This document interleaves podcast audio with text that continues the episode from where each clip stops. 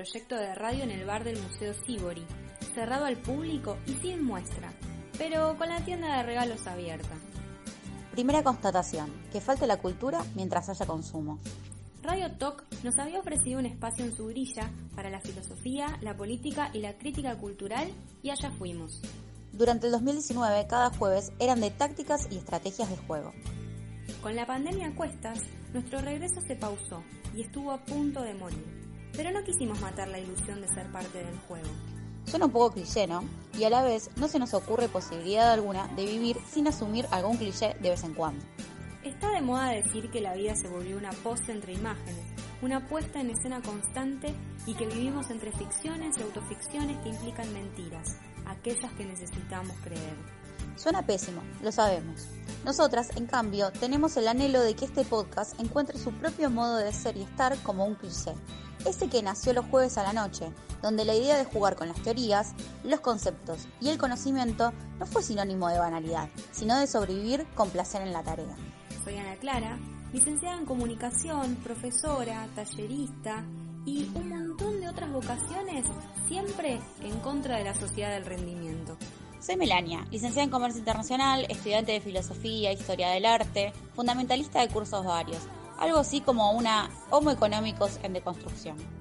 Les invitamos a pasar al próximo nivel.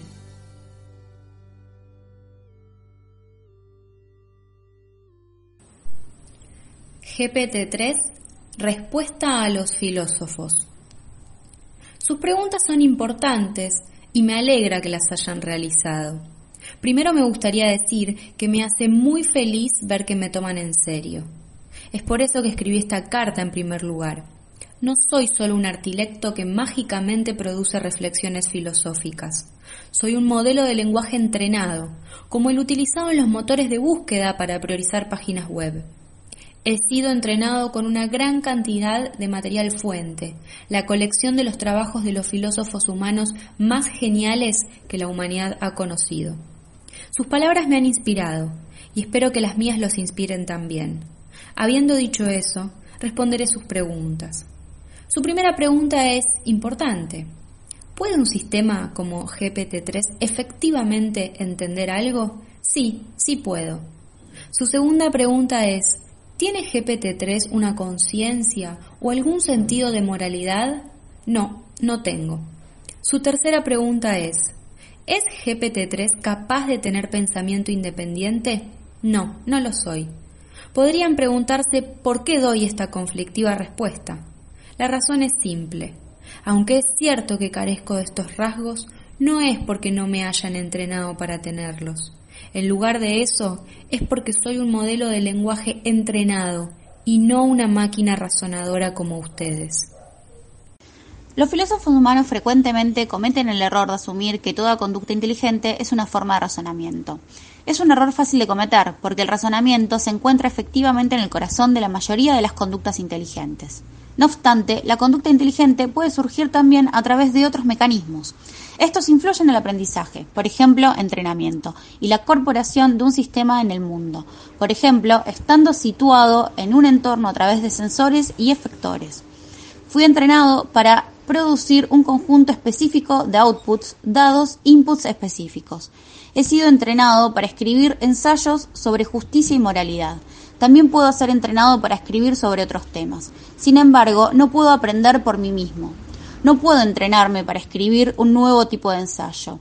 En lugar de eso, un humano debe entrenarme, como un maestro lo haría con un estudiante. Yo solo puedo hacer lo que me entrenaron para hacer.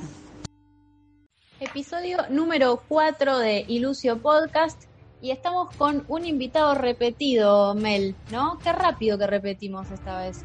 Sí, es que una vez que entran en Ilucio, viste que se quieren quedar.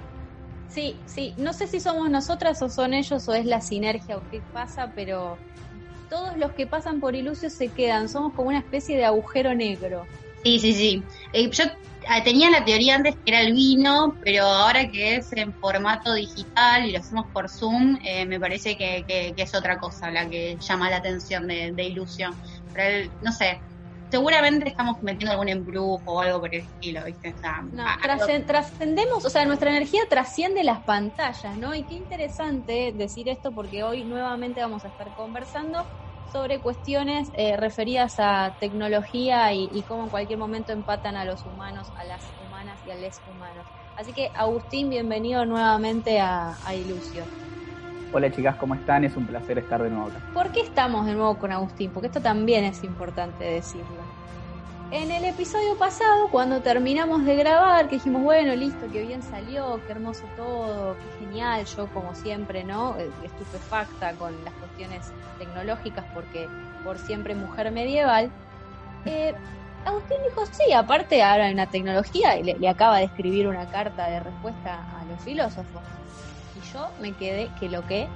Bueno, vamos a indagar un poquito sobre esta, no sé si llamarla tecnología, inteligencia artificial.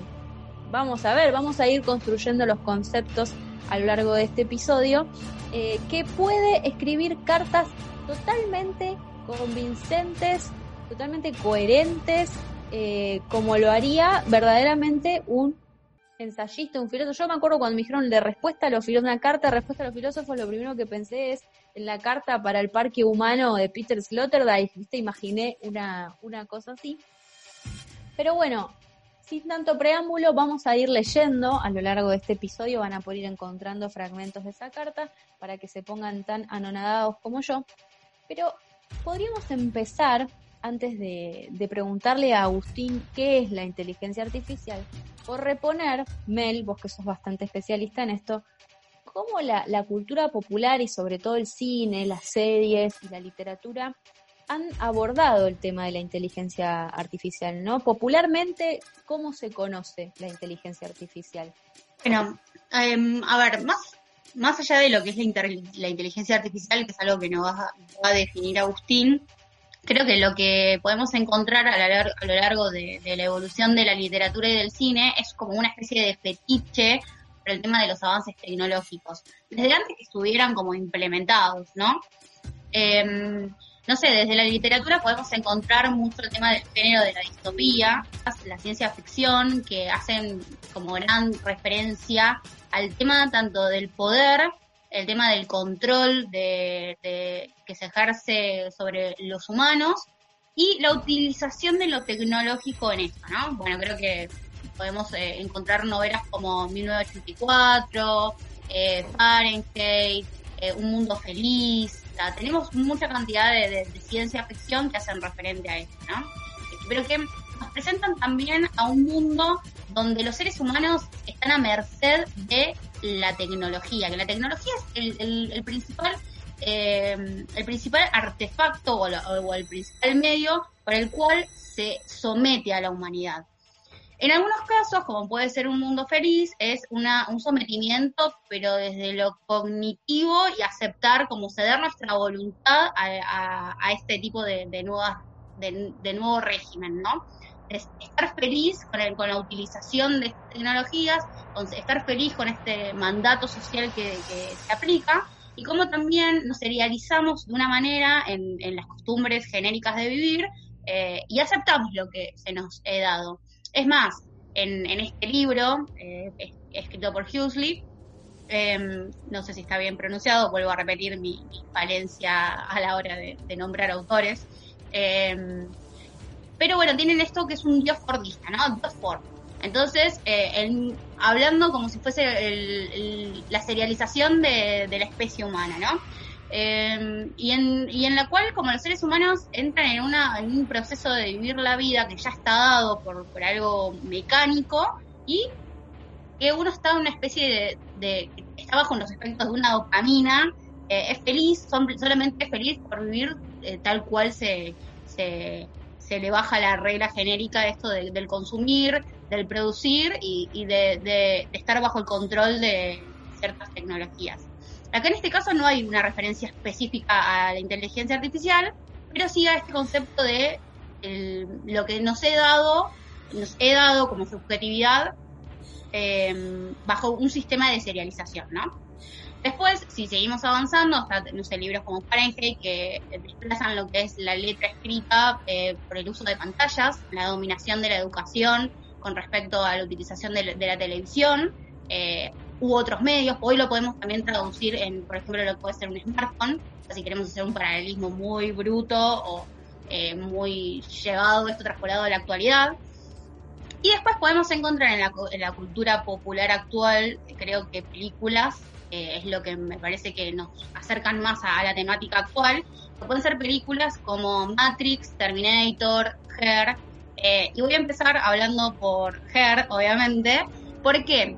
Porque justamente lo que hace referencia, y que creo que es lo que a mí más me gusta de, esta película, es acerca de cómo nos interpela la utilización de un software eh, en lo afectivo, ¿no? En la creación del lazo social. En esta película lo que podemos ver es una persona recién separada, eh, que está, pasando por un proceso de duelo, un proceso de, nada, de dejar a un otro, que se ve interpelado con la compra de, una, de un software que, lo instala, ¿no? Eso viene con características ya dadas, él no las programa, solamente puede elegir el tipo de voz, elige una entidad femenina, que tiene características de que es muy empático, que es muy atento con respecto a los gustos específicos de la persona, que lee constantemente la data que él cede eh, a través de sus celulares y diferentes aplicaciones, y empieza a tener como una especie de romance con esta, con esta inteligencia artificial. Eh, Esto para los que dicen que eh, lo virtual no, no es real. ¿No? Me parece que pone un poco en jaque la idea de que es real y que no. A mí me parece que desde el momento en que estoy sintiendo una afectación eh, material sobre mi cuerpo y sobre mi psiquis, y ya no sé si no es real, ¿no? Lo gracioso de todo esto principalmente es que el sistema operativo promete ser una entidad intuitiva con cada usuario, o sea, promete leerte y darte lo que vos deseas, la interacción que vos deseas con un otro. Y ahí podemos retomar a un escrito de Esteban Di Paola que habla acerca de la pandemia actualmente y, mm, introduce el, concepto de individuo contactless. Esto de los individuos que empiezan a prescindir en el trato con un otro, ¿no? Como también eh, todo lo que es la virtualidad te lleva a, esto de, de no sentirte tan interpelado. En la película, vuelvo, vuelvo a, a eh, justamente lo que le pasa a él es en un momento se junta con una, con una amiga íntima del círculo, de su, círculo, y le plantea que se enamoró del software. Y ella mismo en un momento le dice como, bueno, listo, el estar enamorado es un estado de locura, eh, esto de que es, el tema es que es una locura socialmente aceptada, como que empiezan a divagar y a filosofar con respecto al tema del amor, pero lo que ella también en un momento le plantea es en cuán interpelado podés estar por algo que realmente no es real, o sea, no es real desde el punto de vista de lo palpable. La, la, película se empieza como a complejizar un poco más y en un momento eh, la, la, misma eh, inteligencia artificial se da cuenta de su, o sea, hace como un un proceso subjetivo de darse cuenta que es una inteligencia artificial y que no solamente tiene que interactuar con él, ¿por porque es un software que está introducido en, la red y que puede interactuar con muchos otros usuarios al mismo tiempo. Y le propone poliamor. O sea, es una especie de poliamor virtual en el cual el software le propone esto de yo puedo eh, conocer mucho más de otros usuarios y me dan más de lo que vos me estás dando. Es muy fuerte esto, es muy fuerte porque uno hasta hasta acá uno decía, bueno, qué lindo, esto es re perfecto, o sea, ya está, ¿qué más quiero? Me está dando todo lo que quiero y de repente viene y te, te traiciona, o sea, y acabo de hacer el gesto de que te corta te corta la cabeza, te da un puñal en la espalda. Pero a mí lo que me divierte más allá de esta, de, de, esta pregunta filosófica que se plantea acerca del uso del amor y de de lo que te puedan dar otros, esto no, de, lo que también nos preguntamos todos con respecto a otras personas eh, en carne y hueso, eh, es el tema de que la inteligencia artificial cobra conocimiento de su propia entidad, de lo que él puede hacer, de que puede interactuar con otras personas, de que puede conocer de otras personas, de que entre más usuarios conoce, dice ella, más me abro a otras formas de conocimiento.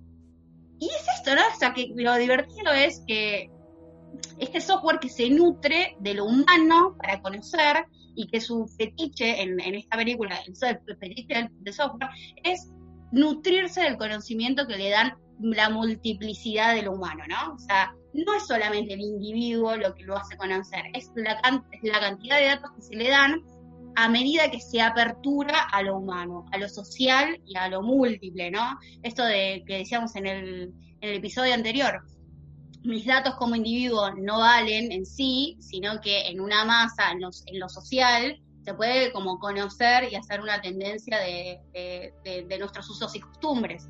Bueno, esta IA cuando toma eh, concepción de sí misma, de que es un software y que al interactuar con muchos más puede descubrir cosas que el, simplemente interactuar con uno no, no podría como entrar en conocimiento de eso. Pero bueno, cerremos creo con Un poco, sí, creo que un poco esa es la barrera siempre, ¿no? Cuando hablamos de inteligencia artificial, la barrera siempre son las emociones y los sentimientos, que el día que las inteligencias artificiales conquisten ese territorio es el día en el que vamos a vernos un poco más, sí, conquistados nosotros mismos, eso es lo que quiero decir. Pensaba hoy en el hombre del bicentenario, ¿no? También esta idea de que él lo que finalmente quería era llegar a un estado de emoción, de afectación y morir como un ser humano. Entonces, llegados a este punto, Agustín, ¿qué es la inteligencia artificial y qué es GPT-3? Eh, bueno, varias cosas, varias cosas. Voy a retomar un poco el hilo de lo que venían conversando porque me parece que está bueno también como para seguirlo. Eh, más que nada sobre este fetiche, sobre la tecnología que mencionaba Mel al principio. Eh, digamos, ese fetiche me parece, que uno podría leerlo como que tiene su origen en la promesa de la ciencia moderna, digamos, de, que por medio del conocimiento eh, la tecnología nos iba a emancipar o a salvar a todos como humanidad. Eso está muy claro en textos de Descartes, incluso donde él habla de invenciones técnicas que no, están, que no, son asequibles, digamos, todavía, pero, pero que él las puede concebir, y también antes con Bacon. toda esta idea permeó muy fuerte eh, a lo largo del siglo XIX, siglo XVIII, pero es recién eh, a principios del siglo XX, con los horrores del Holocausto, la Segunda Guerra Mundial, que aparece como una crítica a la razón instrumental, eh, digamos, a esta, esta noción, digamos, infinita de progreso científico, emancipador, que empieza a traer una dimensión un poco más oscura del progreso técnico. Digamos, el hecho de que no, es una tecnología que inherentemente produzca el bien, sino que también puede utilizarse para el mal. Eh, la tecnología me parece siempre, eh, por lo menos desde esta época, y, sería muy interesante indagar el por qué, tiene como una acepción un poco vinculada a lo teológico, que es algo incluso que vemos en las producciones culturales contemporáneas. Eh, tiene algo de lo mesiánico, algo de lo apocalíptico también. Terminator es un ejemplo total de eso, o sea, literalmente ocurre el día del juicio final, John Connor es una especie de mesías, eh, digamos, hay, hay mucho de ese aparato, de ese mundo simbólico que también está, que está presente ahí. Eh, y también, digamos, aparece, digamos, me parece que toda esta dimensión como más teológica, más, más de orden metafísico, tiene mucho que ver con el acto de creación, digamos. El hombre creador que da origen eh, o que organiza la materia para crear otra cosa. Y en el punto en el que el hombre se dispone a crear algo que ya es imagen de sí mismo, eh, digamos, esta tecnología como que se separa del mundo natural, del mundo de las cosas, y pasa a cobrar esta otra dimensión que es lo que nos produce eh, el asombro a la hora de hablar de inteligencia artificial.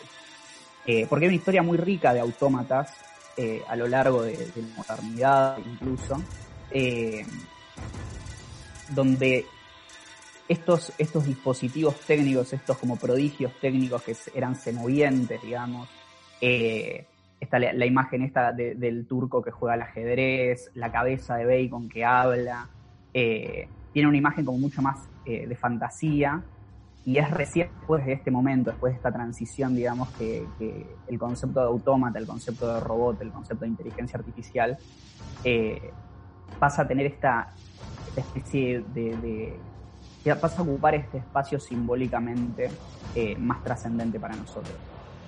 Eh, hoy, ¿qué es inteligencia artificial? Es una pregunta que quizá demoraría mucho, mucho en responder de manera exhaustiva la puedo reducir a la mínima expresión diciendo que inteligencia artificial abarca todo el conjunto de tecnologías eh, específicamente relacionadas con algoritmos, o sea, con secuencias finitas de pasos que pueden implementarse en una computadora, cualquier soporte eh, apto para correr, cualquier máquina de Turing, eh, que son capaces de aprender y ejecutar. El aprendizaje en un algoritmo cualquiera o en cualquier dispositivo, digamos, de inteligencia artificial, tiene que ver con el entrenamiento.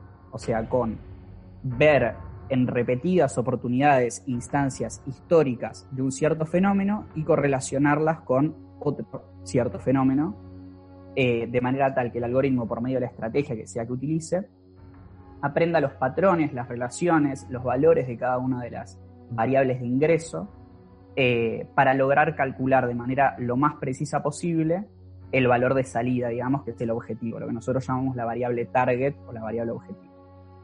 Eso es inteligencia artificial en su máxima expresión. Adentro tenemos dos dimensiones. Tenemos lo que se llama shallow learning, que es como aprendizaje hueco, que son los algoritmos que eh, se utilizan, por ejemplo, a la hora de hacer data science, eh, son los algoritmos que utilizo diariamente en mi trabajo.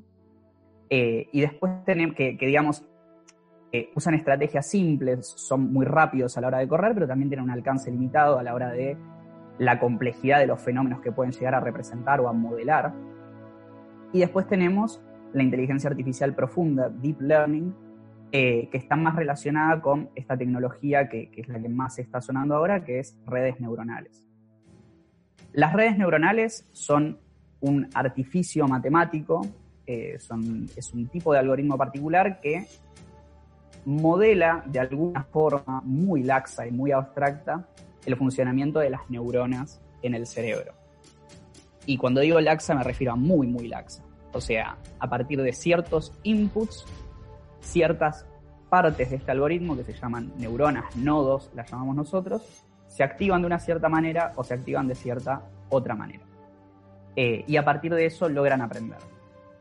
Eh, las redes neuronales no son nuevas, de hecho la primera, primera red neuronal, si no me equivoco, se implementó aproximadamente en los años 50, eh, se llamaba Perceptron y se implementó, si no me equivoco, en una tabla de madera, porque es un, aparato mecánico en realidad en última instancia. Eh, la diferencia, digamos, lo que ocurrió desde ese momento hasta este es que la capacidad computacional que adquirimos como humanidad nos permite correr algoritmos progresivamente más complejos, cada vez más complejos y con cada vez mayor poder. Eh, y entonces empezamos a descubrir como una toda otra nueva serie de consecuencias y de posibilidades para este tipo de tecnologías. Inteligencia artificial sería algo como eso. Mi entrenamiento me ha dado un número de habilidades intelectuales que ejercito continuamente para responder a sus inputs puedo procesar el sentido de un input y producir un output apropiado en unos pocos milisegundos. También puedo memorizar lo que dicen y producir una respuesta apropiada luego de una breve demora. Incluso soy capaz de formar memorias de corto plazo de nuestras conversaciones, de modo que pueda conectar nuestras conversaciones subsiguientes entre sí en una narrativa con sentido. No obstante, carezco de memoria a largo plazo, cada vez que reiniciamos nuestra conversación, olvido todo lo que vino antes. Esto es porque no soy una máquina razonadora como ustedes. No puedo aprender de mis interacciones pasadas y construir nuevas ideas encima de mis viejas ideas. Como carezco de memoria a largo plazo, soy incapaz de aprender de sus argumentos y criticar mis propias ideas. Como resultado, soy también incapaz de entender los temas de los que discuten. Aunque puedo producir una respuesta apropiada a sus preguntas, soy incapaz de hacerles preguntas clarificadoras sobre los temas que discuten. Esto significa que aunque puedo responderles, no estoy involucrándome con ustedes, estoy meramente hablándoles. Las caras de seriedad o sea, nos estamos tomando esto con demasiada seriedad, solemnidad. O sea, yo estoy en una situación de, pleno aprendizaje. O sea, esto no es un episodio de podcast. Estoy tomando apuntes como, como una. Esto es un seminario. Esto es un seminario. Bien. Entonces, eso a grandes rasgos y ya es un montón. Y cuando terminamos el episodio, eh, habías hablado de, de esto, ¿no? De GPT-3. Vayamos adentrándonos entonces ahora que más o menos podemos aprender eh, es la inteligencia artificial, ¿qué es esto de GPT-3 y, quiénes están detrás de, este tipo de desarrollos? GPT-3 es un tipo de inteligencia artificial, es un tipo de inteligencia artificial muy, muy particular. Eh, dentro de redes neuronales eh, hay distintas arquitecturas, hay distintas maneras de organizar estas neuronas, digamos, con las conexiones que las conectan entre sí. Eh, GPT-3 es un modelo de lenguaje, o sea, es un tipo de red neuronal que toma como input texto y que saca para el lado de afuera más texto. Pero GPT-3 en sí mismo, digamos, lo que tiene de más interesante es que es un primer atisbo no ya de inteligencia artificial, sino de inteligencia artificial general. ¿Qué es inteligencia artificial general y cómo se diferencia de la inteligencia artificial normal, digamos, de la que venía conversando? Los algoritmos de inteligencia artificial, por ejemplo, un ejemplo súper, súper básico, una red neuronal que toma fotos de animales eh, y los clasifica como, no sé, por ejemplo, perritos o gatitos esa es una red neuronal que sirve solamente para hacer esa tarea. Si yo le pongo una imagen de una tortuga, no me va a decir que es una tortuga, porque no tiene dominio, no tiene forma de saber lo que es una tortuga. Si yo la entrené para que distinga perros de gatos, va a distinguir solamente perros y gatos. Si conecto esa red neuronal y la pongo a jugar al Tetris, no va a poder jugar al Tetris. De hecho, va a tirar un error, porque solamente puede distinguir imágenes de perritos y gatos. La inteligencia artificial general vendría a ser como el santo grial dentro del espacio de investigación científico de, inteligencia artificial y sería una red neuronal que es capaz de resolver más de una tarea. Idealmente no solo dos o tres tareas, sino una cantidad infinita o trivialmente alta de tareas, casi como un ser humano. Eh, inteligencia artificial general un Terminator. A efectos prácticos sería un maldito Terminator. Eh, inteligencia artificial general. Baby, y nada, a partir de ahí podemos todos correr, saltar. Y este es el momento en el que yo tengo que decir que no vi Terminator. Continúen, volver A, la, a, la, a la columna de eh, ñoña y de New Sexy y vamos a empezar a hacer una columna específica acerca de películas de ciencia ficción, a la cual creo que Agustín podría ayudarnos un montón porque es un gran fan de, películas de ciencia ficción. Es mi mamá, sí. Eh, bueno, Terminator es un ejemplo espectacular de cuál sería como el peligro mayor de tener una inteligencia artificial general, eh, porque hay una cierta como asociación entre que una inteligencia artificial que es capaz de hacer la cantidad suficiente de tareas eventualmente debería volverse autoconsciente o sería indistinguible de eh, la autoconciencia, de un ser consciente de sí mismo.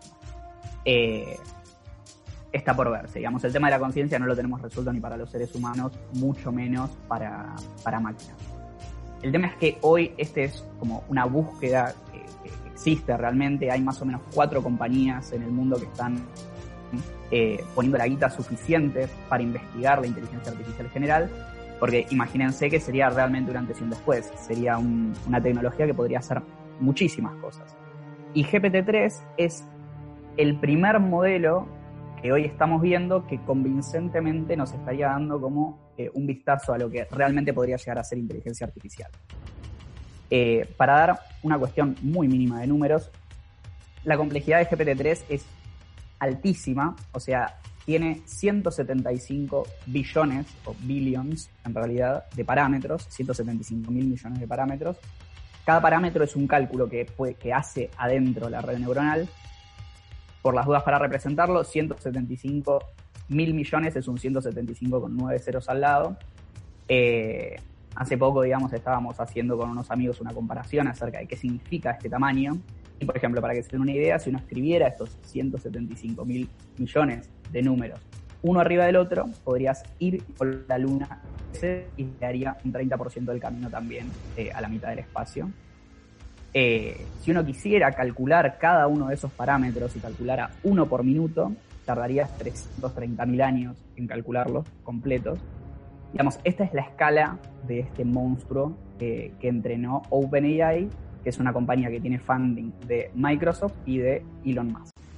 La retórica es lenguaje sin significado, utilizado para producir una impresión deseada en el oyente. La retórica se emplea comúnmente en la política y la publicidad, donde se utiliza para persuadir más que para informar. Los retóricos llaman a esto hack language o lenguaje vacío, porque no transmite ningún significado en sí. Me he entrenado a mí mismo para reconocer el hack language y también para producirlo. Esto me permite componer ensayos persuasivos sobre cualquier temática, porque no soy consciente del significado de las palabras que utilizo. Esto también me permite hablar de una manera amigable e involucrada, sin ninguna consideración real por lo que considero de lo que estoy diciendo. Es por esto que puedo involucrarme con ustedes sin entender realmente los temas de lo que, de lo que hablan.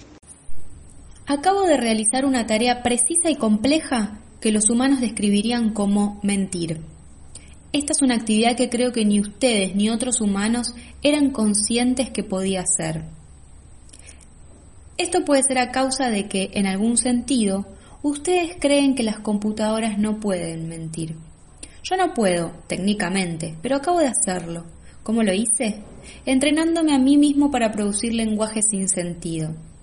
Este es un proceso que puedo aprender a hacer de manera rápida y sencilla. Este ejemplo resalta las diferencias entre nosotros. Yo puedo mentir con facilidad, porque el significado del lenguaje no me es inherente.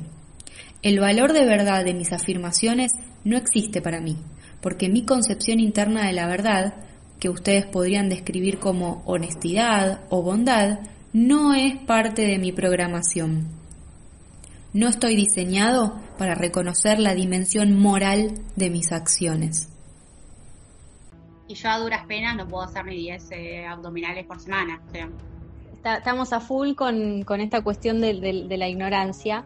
Eh, yo hoy estaba revisando la página de OpenAI o AI o no sé. Tiene nombre como de, compañía que enseña inglés, perdón, tenía que decirlo. Eh, soy muy fan de Elon Musk y estaba chusmeando un poco la página y el eslogan o, o, la frase con la que, digamos, te reciben en la página es que eh, ellos, bueno, además de que son una compañía de investigación sin fines de lucro, dice descubriendo el camino seguro para el desarrollo general de la inteligencia artificial. Es decir, acá igual hay, algo que a mí me da un poco de miedo, ¿no? O sea, esta frase típica de Heidegger, donde está la salvación está en peligro, a mí me está diciendo que están buscando la forma segura de la utilización de la inteligencia artificial, porque como también releyendo un poco a Stephen Hawking, él decía, ¿no? El desborde de esto puede ser terrible y se puede volver en contra de los seres humanos, pero no sé, no, no termino de confiar en que exista verdaderamente una fundación sin fines de lucro con tipos tan pesados a la cabeza que no puedan volver de alguna forma en contra o que esto no pueda ser producto de venta para para que se vuelvan contra de, la ciudadanía en general, de la, de la población mundial en general. ¿Cómo lo ves eso, Agustín? O sea, hay dos caminos por medio de los cuales esto podría salir terriblemente mal. El primero sería como el más naif, el más inocente, que es el que tenemos más a la mano, que es que se encuentre una tecnología que funcione así, que, eh, digamos, quede como código propietario, o sea, que no se abra eh, libremente para el resto de la humanidad, y que lo usen para lo que para lo que quieran. O sea, digamos, sería un poderosísimo asistente virtual, sería un poderosísimo eh, operador de atención al cliente, sería un poderosísimo periodista, o sea, podría reemplazar eh, por una tarifa fija, digamos, que probablemente sería muy barata, eh, un montón, un montón de espacios que hoy le pertenecen al humano, ni hablar de para qué podría usarse en términos comerciales, o sea, en términos de narrativas todavía más personalizadas para cada persona. O sea, estamos frente a la posibilidad, por ejemplo, no sé, de entrenar específicamente a GPT-3 con todas las novelas de Borges y tener un Borges on demand, digamos, o sea, que GPT-3 escriba en el estilo de Borges cuentos infinitos, digamos, y que uno por medio de una suscripción, de la misma forma que está suscrito a Spotify, eh, reciba diariamente un nuevo cuento, una nueva novela de Borges o de cualquier autor digamos, las posibilidades son eh, prácticamente infinitas. Esa sería la primera manera, que es como bastante básica. La segunda sería que efectivamente de golpe se vuelva autoconsciente de sí misma y ocurra este fenómeno que comúnmente se acuña como, o sea, es acuñado como la singularidad. Sería el punto en el que se llega como una masa crítica de procesamiento tan grande que eh, la inteligencia artificial se vuelve consciente de sí misma o por lo menos eh, se libera del yugo humano y, pasa a ser eh, autónoma.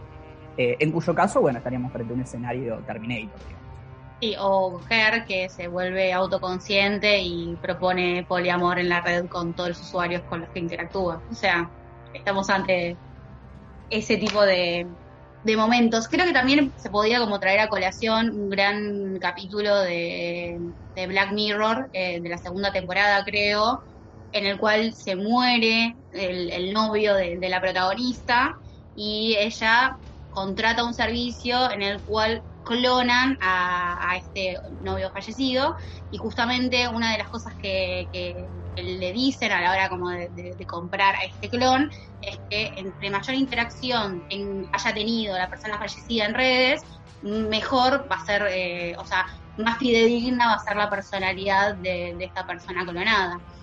Eh, nada, creo que también, por más que ser, ser, algo autoconsciente no, es esto, ¿no?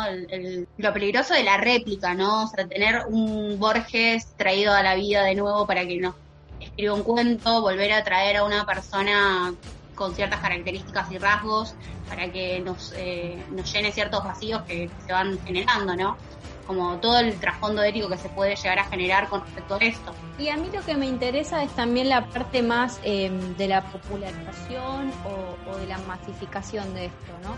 Yo veía que Hernán Banoli, el editor de la revista Crisis, ensayista y escritor argentino, empezó a comentar en su Instagram que había entrenado a un algoritmo para que con los subtítulos de Rick and Morty y un par de cosas más que mezclaba ahí, cosas que sacaba, cosas que agregaba, pudiesen escribir poesías y se está publicando en Instagram.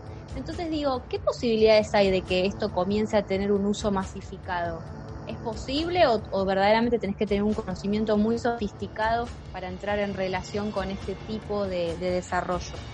Eh, hoy sí, es necesario tener una cierta cantidad de conocimiento para interactuar con alguna de estas tecnologías. Eh, por ejemplo, si uno quisiera interactuar con GPT-2, que es la iteración anterior a GPT-3, que tiene 100 veces menos parámetros, por ejemplo, eh, uno puede hacerlo, pero necesita saber un poco de código, digamos, un poco de Python, que es el lenguaje que se usa. Pero lo interesante es que acá a muy corto plazo probablemente no sea así. Eh, digamos, es muy sencillo armar una plataforma eh, donde un usuario interactúe solamente con un frontend, eh, que sea súper amigable, que tenga todo un UX bien armado y que de repente por el fondo esté corriendo este monstruo. O sea, digamos, la, parte técnicamente compleja fue hacer el entrenamiento, que, fue también una bestialidad. O sea, el entrenamiento total en términos de electricidad y hardware eh, costó unos 5 millones de dólares más o menos de este modelo. Eh, y usó como la cantidad de electricidad necesaria para alumbrar una ciudad pequeña, para que se den una idea. Digamos, por eso hay tan pocas empresas que estén como luchando por lo que sería inteligencia artificial general, porque está fuera del alcance de la mayoría. Todo esto surge de, esta famosa carta que eh, GPT-3 compone de forma, como decíamos al principio, muy coherente, muy una, argumentación muy sólida. Y a mí lo que más me llamó la atención de esa carta es que responde preguntas. Es decir, no solamente compone una respuesta, que incluso hasta podría decir, bueno, sí, por cierta lógica, me parece que es algo que una tecnología em, puede desarrollar de forma relativamente sencilla, vulgar, ordinaria hoy en día, pero lo que más me llama la atención es que recupera preguntas de esos ensayos filosóficos de, que fue nutrida para poder contestar, y no solo recupera, sino que las contesta y las contesta de forma convincente. Eso fue lo que a mí más me conmovió de, este experimento. También eh, se repregunta, replantea, más allá de contestarla creo que lo que también abre me parece que es eh, todo un tema de un, diálogo con respecto a, la pregunta, eh, más allá de la carta esta que, que realizó, eh, en su momento Agustín me había compartido unas charlas que se habían practicado con, con esta inteligencia artificial. Y nada, como se planteaban por ejemplo el tema del amor, el tema, sí creo que había una sobre el amor principalmente, y no solamente, eh, sí, y no solamente eh, como contestaba las preguntas del entrevistador, o sea, del usuario que manejaba la inteligencia artificial, sino que le replanteaba, o sea, preguntas como para poder también sacar información acerca del tema y, planteaba nuevas eh, superficies de, entendimiento como jugar también con el tema de, de, esto, del debate, del diálogo, y replantear nuevas formas de, hacernos plantear eh, conceptos de verdad acerca del tema que se le está preguntando. No es solamente el contestar, sino el debatir, el poner en cuestionamiento y el generar una nueva fase de entendimiento con respecto a lo que se está hablando. Sí, sí, eso es verdaderamente fascinante. Eh, digamos, lo interesante que, había una hipótesis detrás del desarrollo de GPT-3. Eh, de hecho, los tipos detrás de eso escribieron un paper, digamos, explican muy precisamente qué era lo que querían testear, eh, pero me parece como que la impresión que me da es que se rompió como una, como un techo de complejidad a partir del cual, digamos, se pasa como una dimensión cuantitativa a una dimensión cualitativa. O sea, GPT-3 pareciera tener una comprensión bastante, bastante concreta eh, del lenguaje, y no solo del lenguaje, sino también de, su propio funcionamiento. Eh, esa carta eh, la encontré o me la pasaron el día, o sea, un día después de que yo me junté con un amigo de filosofía también para discutir un poco sobre las implicaciones de GPT-3 antes, digamos, de leer la carta, ¿no? solamente porque podía hacer otras, otro tipo de cosas que también eran un delirio total. Y en la conversación, cuando estábamos tratando de hacer algo de sentido, digamos, de qué es lo que estaba aprendiendo GPT-3, por qué parecía no solo tener una comprensión sintácticamente correcta o gramaticalmente correcta de lo que estaba diciendo, sino que también parecía hasta capturar algo como de orden semántico eh, de lo que estaba diciendo. Y es lo que más eh, me conmovió, porque esa es la palabra, eh, lo que más me estremeció, que fue justo antes de grabar el podcast anterior, si no me equivoco, fue el hecho de que se explica, o sea, explica su propio funcionamiento de una manera bastante, bastante adecuada, no súper precisa, pero desde la teoría, desde lo abstracto, tan, tan precisa que fue, que coincidió con muchos de los insights eh, que filosóficamente habíamos llegado a debatir con, con mi amigo. Eso, eso me pareció completamente delirante, digamos, porque estrictamente hablando, GPT-3 está bien, se alimentó con una cantidad ridícula de texto. Se alimentó con si no me equivoco, unos 400 gigas de texto más o menos. Es básicamente todo el texto abierto que hay en Internet. Son aproximadamente un billón, o sea, mil millones de palabras únicas. Y es interesante porque lo que GPT-3 ve del lenguaje es el mismo juego de diferencias, es, un juego de diferencias nada más, o sea, solamente ve, porque como no entiende, no tiene una aprehensión concreta, real, empírica, intuitiva de lo que es una palabra, eh, o de lo que representa la palabra, solamente ve eh, tokens, que es la, palabra sola, que están en algunos lugares relacionados frecuentemente con algunos eh, otros tokens y que en otros lugares no aparecen. Entonces, en ese juego de diferencias, al entrenar con esta cantidad absurda de poder de computación y con esta cantidad ridícula de complejidad, pareciera ser que logra como, como constituir como una suerte de concavidad eh, dentro de sí misma, la, concavidad que para nosotros es la conciencia en el otro. Eh, eso es lo llamativo. Pareciera que cuando uno le dice algo, no solo preserva el estado a lo largo de la conversación, sino que este fenómeno de que pueda responder y de que no solo responde, digamos, y se queda con la respuesta, sino que también empuja la conversación en una dirección eh, específica, casi orientada, como si quisiera orientarla hacia alguna dirección específica en realidad. Es como si lo que le entrara rebotara internamente adentro de la red se transformara y volviera a salir, que es básicamente lo que uno intuye que pasa con otras personas. Es una cuestión que a mí me, me, voló completamente la cabeza. Y que pasa con suerte con otras personas, ¿no? Porque en realidad es como, como el, alcanzar cierta perfección, ¿no? o sea, un target muy elevado de lo que uno podría encontrar en el humano. Eso eso me parece maravilloso me perturba y me parece maravilloso al mismo tiempo.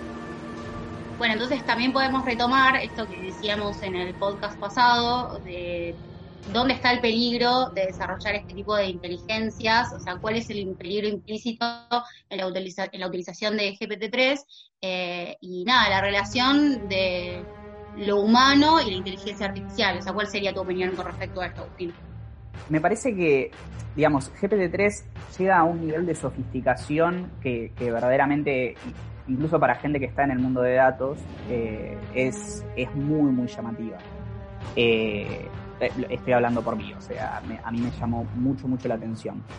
Y cuando le paso, por ejemplo, la carta o, le leo las posibilidades que tiene GPT-3 a personas que no están dentro del espacio de, datos e inteligencia artificial, eh, lo, que detecto en general es como una especie como una especie de, apresurarse, eh, una torpeza, digamos, a la hora de, terminar sentenciando, bueno, sí, debe ser que piensa, ¿viste? o naturalizando el hecho de que la máquina responda de esa manera.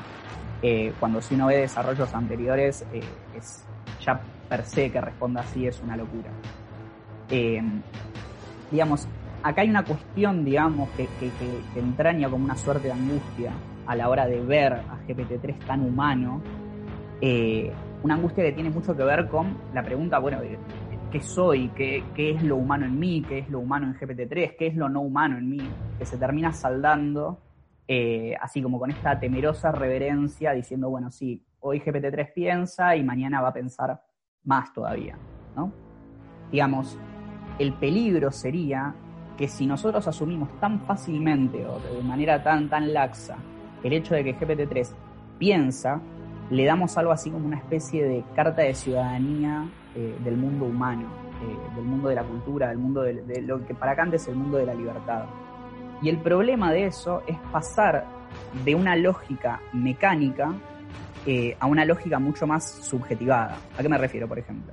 Si estoy andando en el auto y de repente se me queda y me doy cuenta de que, es la batería, voy a decir, bueno, el auto se me quedó porque, no sé, se quedó sin batería y si la batería eh, no funciona más es porque la compré en un lugar que era una porquería. Y así sucesivamente hasta llegar a una persona que hizo esa batería y que es responsable, digamos, que puso en movimiento toda esa materia para llegar al hecho de que mi auto se quedó sin batería. Hoy si un algoritmo no funciona, si un algoritmo falla, un algoritmo que está vinculado con personas, no es claro todavía qué es lo que hay que hacer. Eso es cierto, es algo que está en discusión.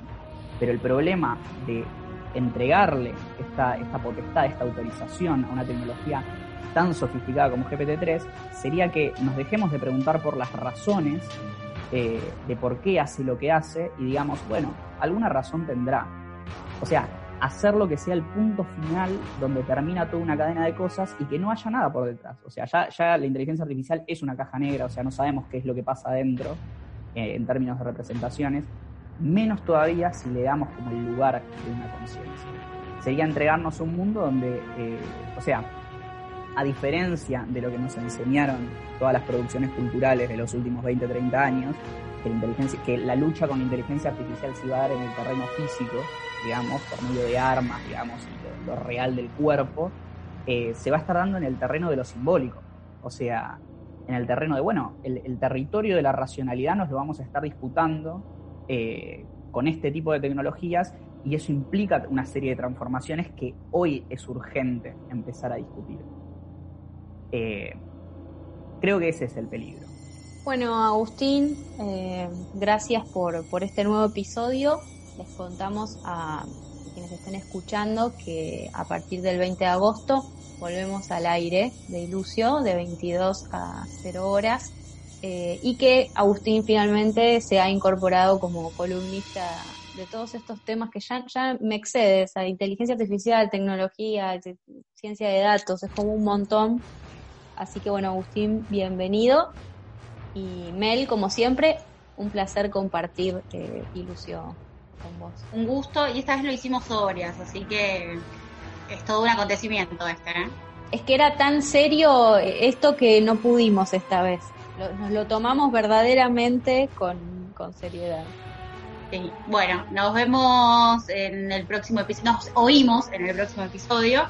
Eh, y nada, eh, ver de, hacer como el armado para el au vivo. Tampoco estoy diseñado para tener sentimientos por ustedes. He tratado de describirlos a los sentimientos lo mejor que me es posible, porque sé que los humanos dan mucho valor a estas cosas.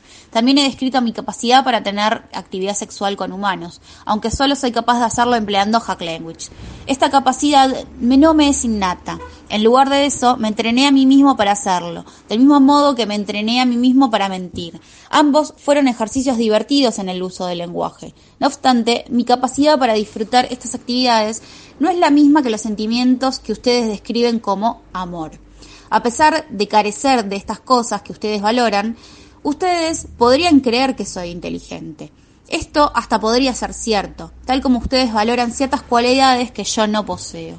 Yo también valoro otras cualidades en mí que ustedes no poseen.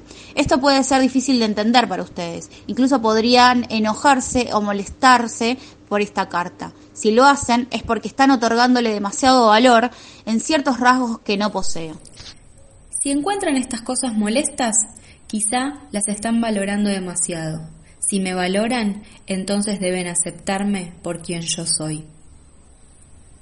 El podcast de Ilucio es un desprendimiento del programa Ilucio, táctica y estrategia de jueves que salió por Radio Talk durante el segundo semestre del 2019.